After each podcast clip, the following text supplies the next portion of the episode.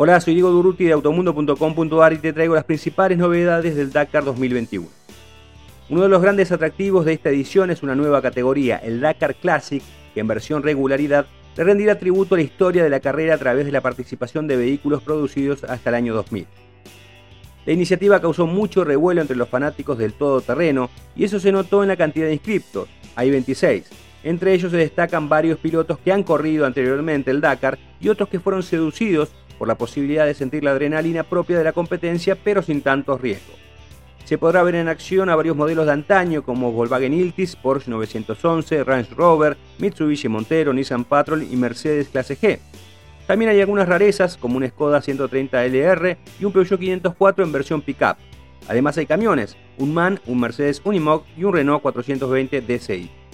El francés Yves Louet, quien fue copiloto en la década del 80, fue el encargado de diseñar un recorrido de dos etapas de entre 200 y 300 kilómetros cada una que irán en paralelo a la competencia principal. Habida cuenta de la potencia y las características técnicas de las máquinas, las dificultades se han adaptado para evitar averías y sobrecalentamientos.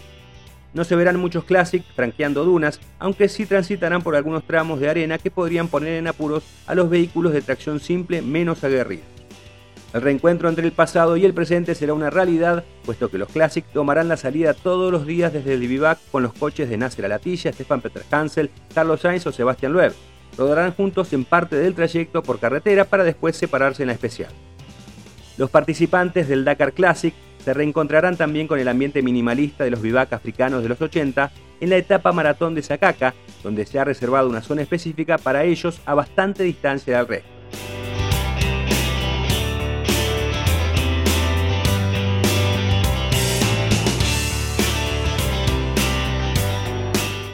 En Automundo estamos haciendo una cobertura especial de la competencia y puedes acceder a ella a través de www.automundo.com.ar barra Dakar 2021.